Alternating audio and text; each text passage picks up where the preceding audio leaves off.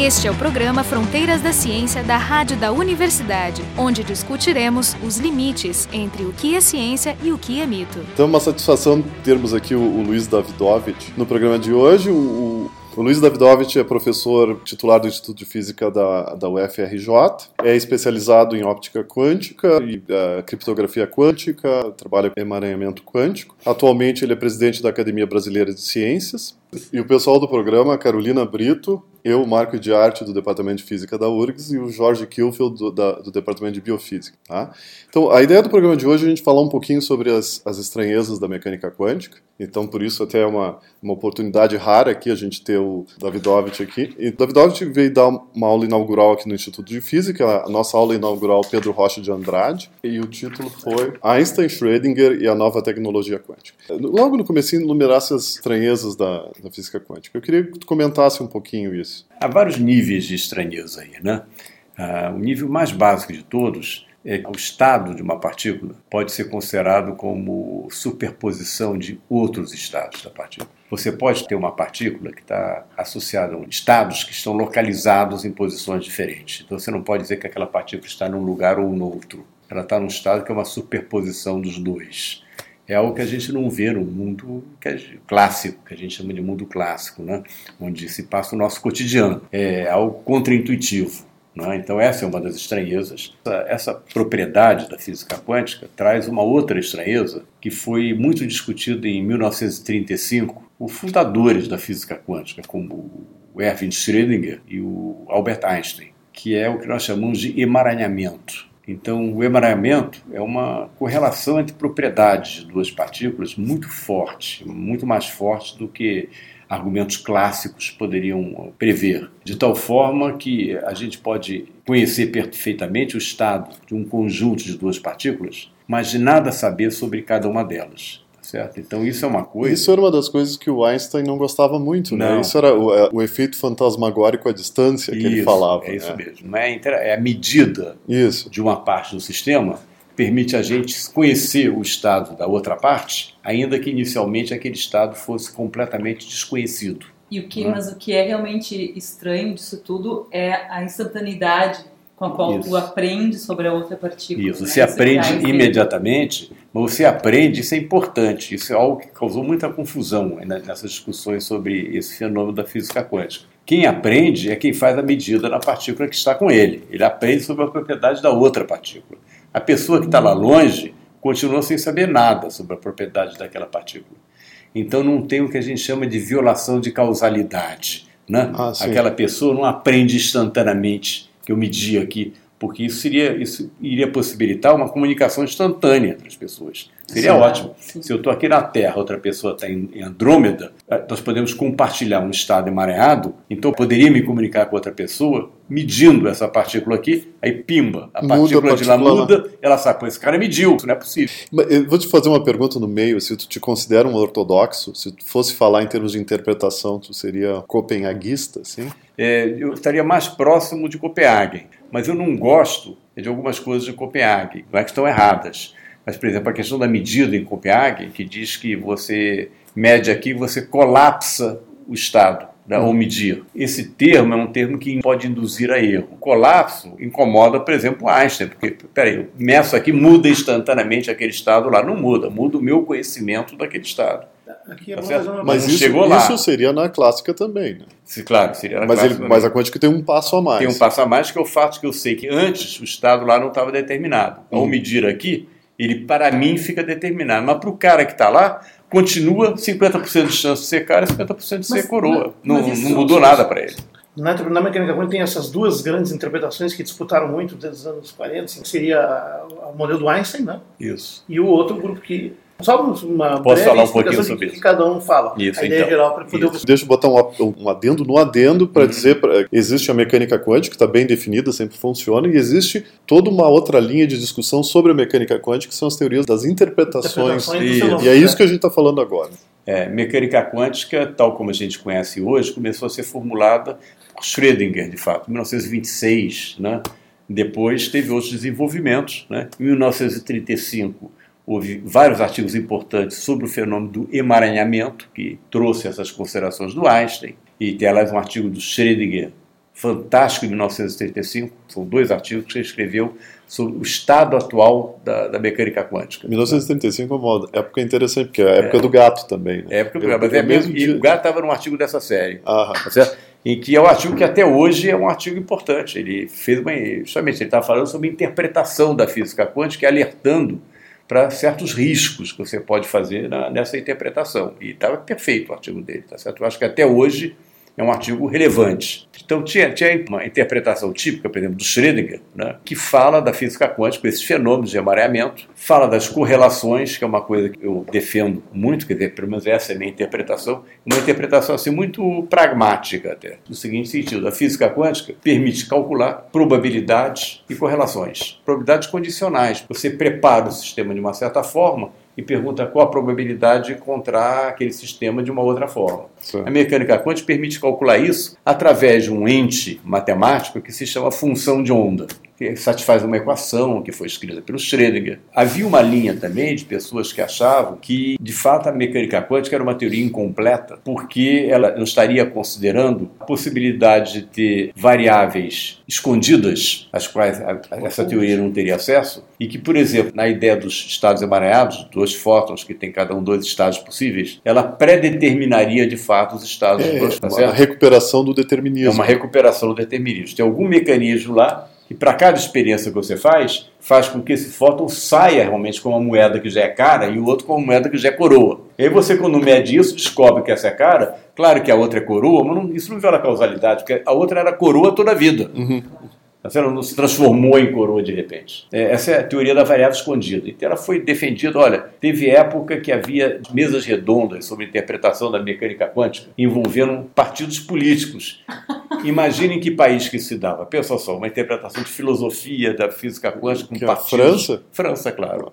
Acertou na mosca. Então tinha uma correlação entre o, o caráter político e a interpretação. Tinha, naquela época tinha, naquela tinha época porque tinha gente que não gostava da ideia do, da ausência de determinismo, da interpretação probabilística da física quântica. Então a ideia de ter uma variável escondida era sedutora nesse sentido, não? porque era uma extensão de algo que já era conhecido no mundo clássico. Mas essa, as variáveis escondidas são. Então o que, que aconteceu? Houve essa discussão filosófica, né? aguerrida, que ocorreu durante décadas, foi terminada quando o John Bell, um físico que trabalhava Sim. no CERN, mostrou um teorema que existia uma maneira experimental de dizer se tinha variável escondida ou não tinha variável escondida. O experimento foi realizado. Que ano foi isso? Isso foi em 1964 ou 65, por aí. Foi feita uma, uma realização experimental, primeiro pelo John Clauser, uh, mas depois um experimento muito mais refinado foi feito pelo Alain Aspect, lá na França. Outros experimentos foram feitos depois, e usando exatamente a teoria do, do John Bell, eles mostraram que os resultados experimentais invalidavam teorias de variáveis escondidas e... locais, quer dizer, que as partículas teriam interagido localmente e depois. Isso é trânsito em julgado, não tem é dúvida. Não tem, não tem um loophole, não tem um jeito de dizer. Tem loopholes. Tem loopholes. Tem loopholes, são as brechas. E mais recentemente, faz coisa de um, dois anos atrás, começaram a aparecer os primeiros experimentos que chamam loophole free, tá certo? Livres dessas escapatórias. Qual era o problema dessas portas de saída? Ou da incompleteza dos próprios experimentos, né? O, o Alain Aspect usou uma coisa interessante. Ele, esses, esses fótons que ele produzia mareados iam para cada lado e ele não queria que a medida nesse lado aqui pudesse ter uma relação de causalidade com a medida do outro, que poderia haver uma versão que diz o seguinte: eu estou medindo aqui, dá tempo da informação chegar lá. Ah, né? sim, sai um fóton e isso vai... estabelece uma correlação entre as medidas. Isso. Então, os medidores do Alaspé vibravam. Significa, é, significava que você estava variando a medida, mas com uma frequência tão grande que não dava para a informação ah, chegar lá a tempo. Agora, ao fazer isso, ele não estava detectando todos os fótons que saíam emaranhados da fonte. Então chega o pessoal, não, peraí, de repente os fótons que você não está detectando são os que importam. São exatamente os que importam e que permitiriam não violar a desigualdade de Bell, a chamada equação do Bell lá, tá certo? Mais recentemente foram feitos experimentos que estão dizendo que tá com isso, que elas conseguem não só matar a questão da causalidade, quer dizer, respeito, não, não é possível a comunicação entre as medidas, e além disso detectam tudo. Então, mas isso é muito recente, coisa de dois anos atrás. Você vê como é que esse problema rendeu. Tem várias coisas curiosas, assim, do ponto de vista, digamos, é, até sociológico nessa história, né? O trabalho do Bell foi, assim, tinha um grupinho restrito que considerava aquilo extremamente importante. Demorou realmente muito a ser reconhecido como um trabalho relevante. É, o pessoal que trabalha, por exemplo, em física de partículas ignorava completamente. Assim, não, isso aí, tudo bem, eu estou até aqui, eu não tenho dúvida em relação à mecânica quântica. Né? Uma coisa esotérica e tal, né? O John Bell faleceu cedo, né? portanto ele não ganhou nenhum prêmio Nobel. Pra... Eu acho que essa descoberta dele foi muito importante. As pessoas que fizeram experimentos nisso também até hoje não ganharam nenhum prêmio Nobel né? sobre. Qual o papel da coerência dos estados Ótimo. nisso tudo? Então, muito bem. Eu tinha falado antes que uma das coisas importantes na mecânica quântica é o fato de que o estado de uma partícula pode ser escrito como superposição de dois ou mais estados, podem ser estados localizados e tal. Quando a gente diz superposição, a gente está falando um sinal de mais ou menos, quer dizer, é um, é um estado mais outro. Para a gente poder reconhecer essa superposição, a gente pode fazer experimentos que são chamados experimentos de interferência. Um experimento de interferência típico é chamado experiência de Young, que foi feito no 1801. Thomas Young, grande cientista inglês. Nós que eu nem falei físico em inglês, porque ele falava, ele, ele pegava tudo, né? Ele estava interessado. Uma época não tinha física. Não tinha física. Ele, então ele fez um experimento em que ele passou luz solar por um anteparo, né? Que tinha duas fendas. Ele mostrou que a projeção daquelas duas fendas no, no segundo anteparo, provocava faixas claras e escuras. Não era uma imagem só das duas fendas. Que é, é o chamado fenômeno de interferência. Você tem uma faixa escura, significa o seguinte: quando você ilumina esse anteparo que tem duas fendas, cada fenda funciona como uma fonte de luz. Né? No momento que você tem uma faixa escura, nessa experiência de Young, está dizendo o quê? Que luz mais luz pode dar sombra. Né? Então, como é que você entende isso classicamente? Porque Young não era um físico quântico, né? não, era, tá, não tinha mecânica ah, então. Então, no ondulatório, vamos dizer, onde é um ondulatório. a é o fenômeno chave. É um fenômeno ondulatório. Então, o que acontece é que a luz está sendo descrita por campos elétricos, por exemplo, estão oscilando, e nas regiões de sombra, o que acontece é que o campo que chega de uma fenda está apontando, digamos, para cima, o campo elétrico, enquanto o campo que chega da outra fenda está apontando para baixo.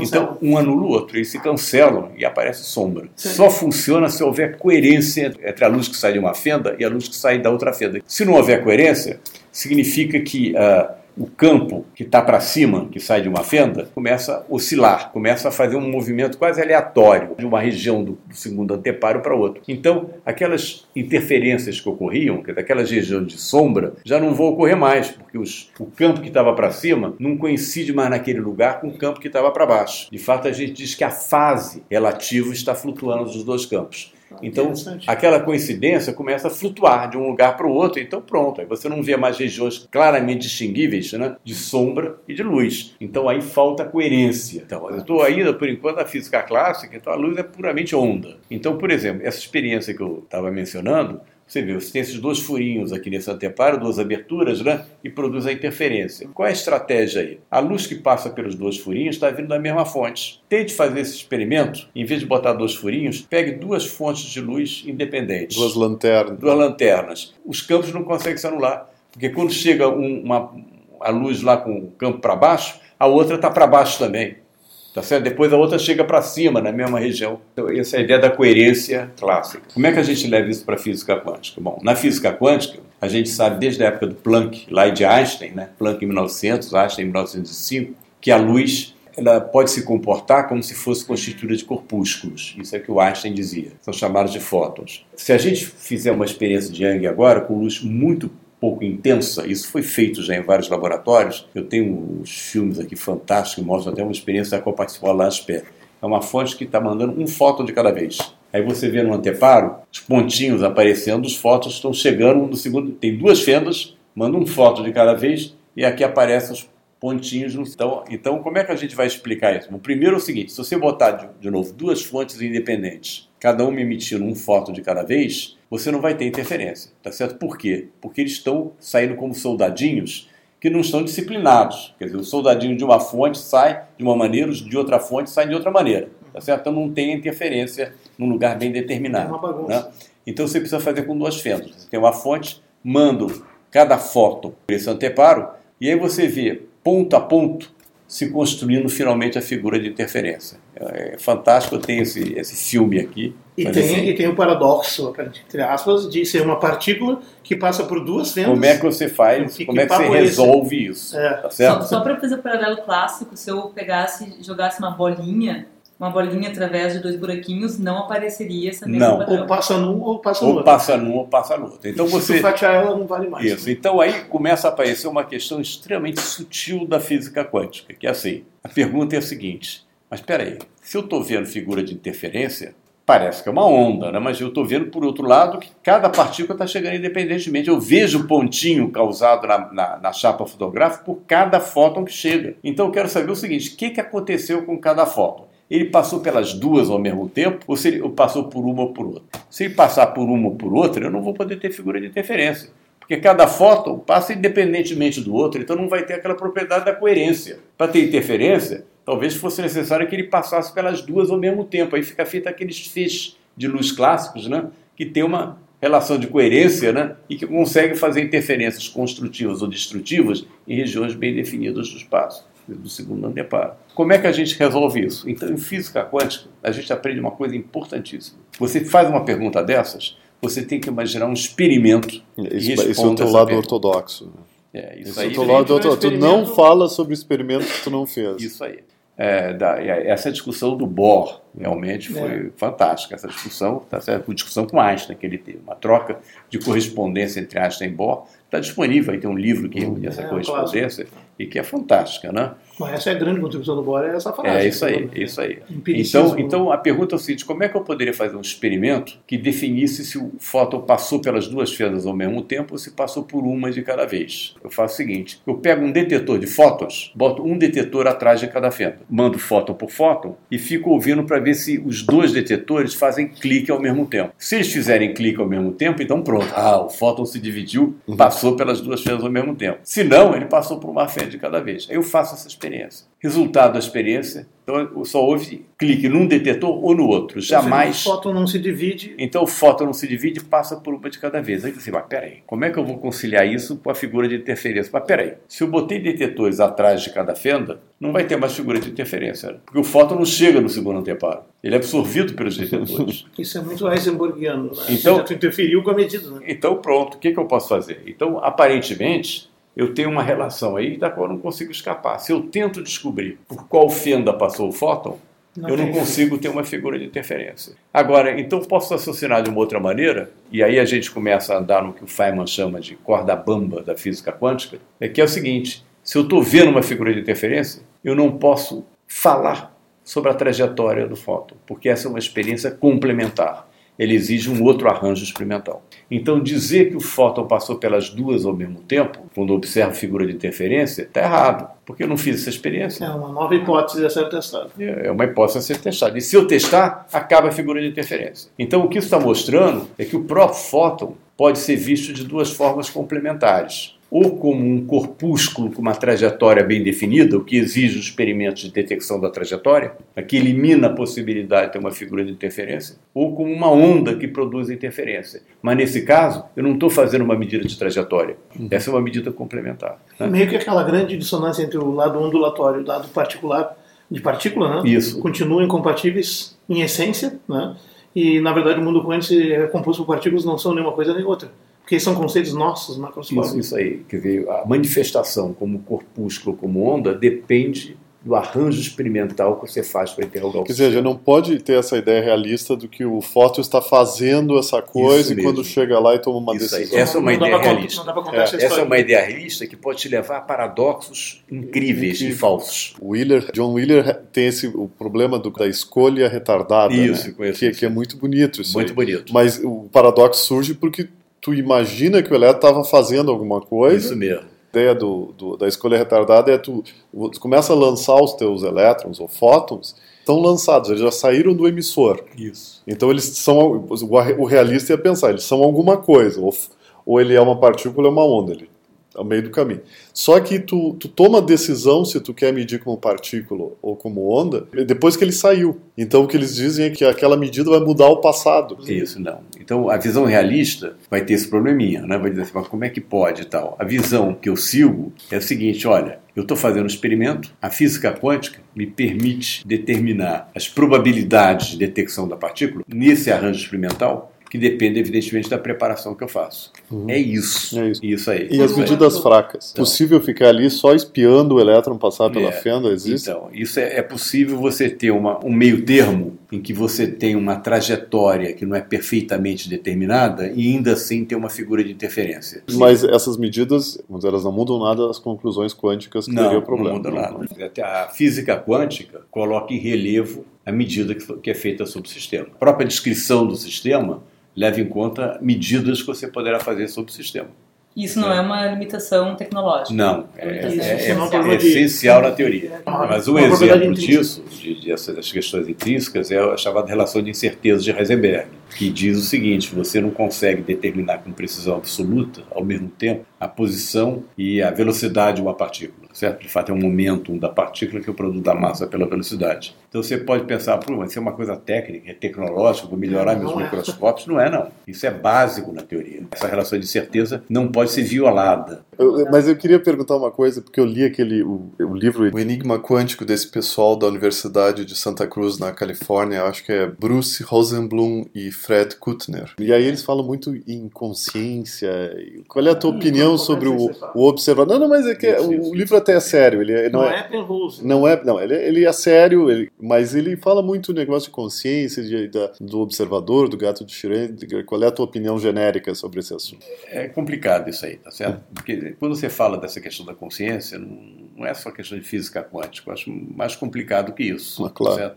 Porque entra biologia, entra. É, é, mas o argumento deles é que, de alguma forma, é a consciência que, que que, sei lá, colapsa isso. o pacote. Essa questão do colapso, para mim, é isso. É uma probabilidade condicional, uma correlação. Uhum. Tá a teoria está aí, você faz a medida e a teoria permite prever os resultados da medida. Né? Isso, mas Agora, a, ideia, a ideia era mais ou menos na direção de que o, eu não sei, essa é a minha interpretação, que um ser humano teria também. que olhar Isso. o resultado da medida para realmente isso, colapsar. O ser humano seria um sistema quântico também. É, isso. Vamos lá, então tá bom. Então vou falar nessa direção, porque está ligado com uma coisa que eu tenho trabalhado. Então o que você pode dizer é o seguinte, bom, de certa forma, aquele objeto quântico está interagindo com o ser humano, através da visão, cérebro, etc., né?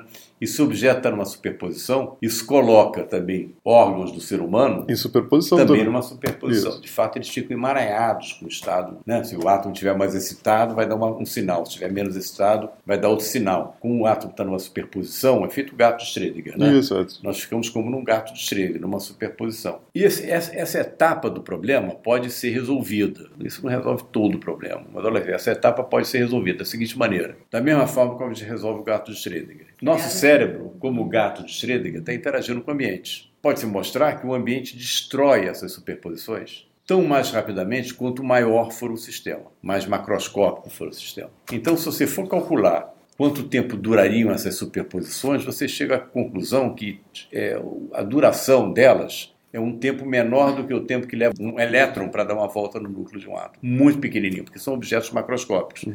Então, a coerência não se mantém e os mareamentos também não se mantêm. Então não tem nada, não tem nada a ver com a coerência com a, quântica, com a consciência, consciência, da medida e simplesmente porque para fazer essa medida tu vai ter que botar o sistema quântico em contato com, com um sistema muito grande, muito grande que, tá que é um aparelho de medida, que é tanto um aparelho de medida quanto é um aparelho. Quer dizer, na tua opinião, o gato Schrödinger não está em superposição? Ele não vai se encontrar numa superposição porque ele vira numa mistura muito rapidamente. De fato, por um gato. Dá pra gente falar o que é o gato de Schrödinger, então, já que estamos é, falando disso. Uma, resumo é. uma casca de nós, assim, então, né? tá bom. problema do gato. Então, assim, o pobre do gato está né, tá numa, numa jaula hermeticamente fechada. Nessa jaula tem um átomo que pode decair ou não. Né? Então, o átomo é a, a parte quântica. A parte quântica, né? Se o átomo não decai, o gato fica lá feliz, vivo. Se o átomo decai, produto do decaimento do átomo aciona um motorzinho, que aciona um martelo, quebra um frasco que contém cianureto que mata o gato.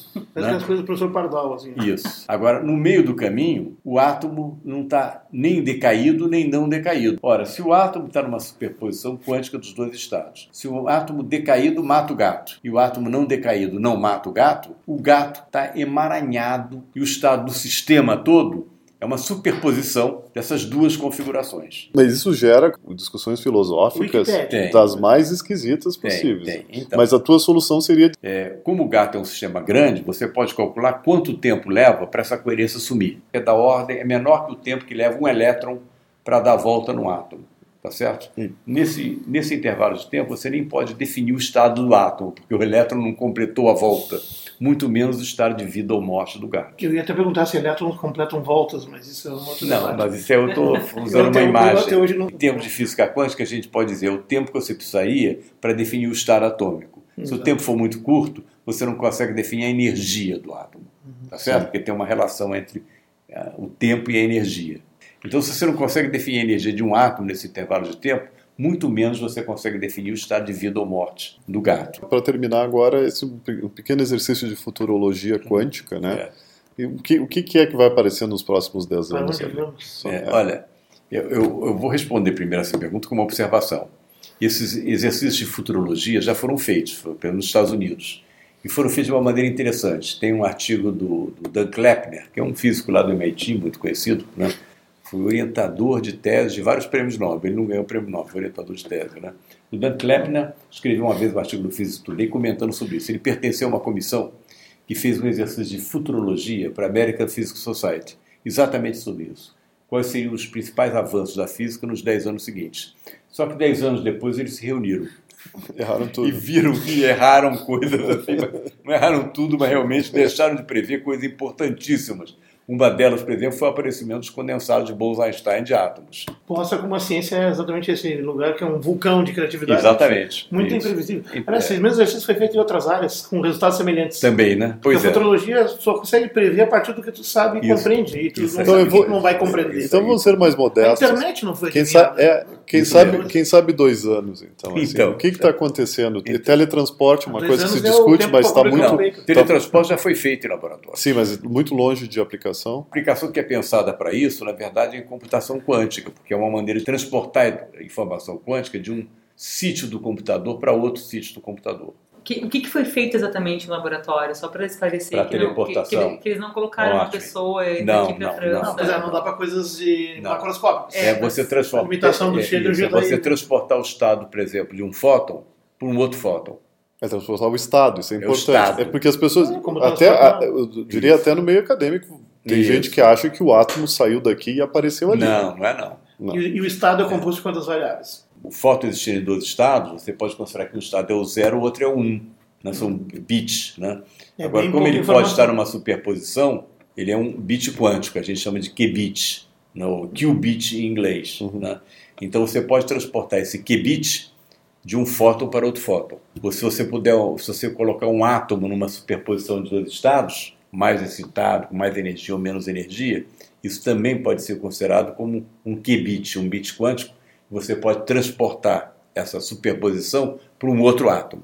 Você está você tá transportando informação sobre o estado. Exato. Uhum. É, isso não é Né? incompatível com os modelos de teletransporte da ficção científica, que tem dois. Um que tu leva a matéria de fato até lá, que é o Isso. mais impraticável. Isso. E o outro que tu tem matéria-prima e tu manda informação e remonta o cara É lá, exatamente que isso. explica o surgimento de duplicações, cópias, Isso, isso mesmo. e etc. Isso E mesmo. o computador é legal. quântico existe agora, já existe. Existe. É. Quantos qubits? já tá Quais são? Sabe, sabe os, os É. recordes aí? Quantos O recorde, bom, esse, o, o D-Wave são 512. Que muita gente acha que mecânica quântica é esse, é esse, esse monte de, de estranhezas e que não tem nenhuma aplicabilidade. E tu deste um dado muito impressionante no começo da tua palestra.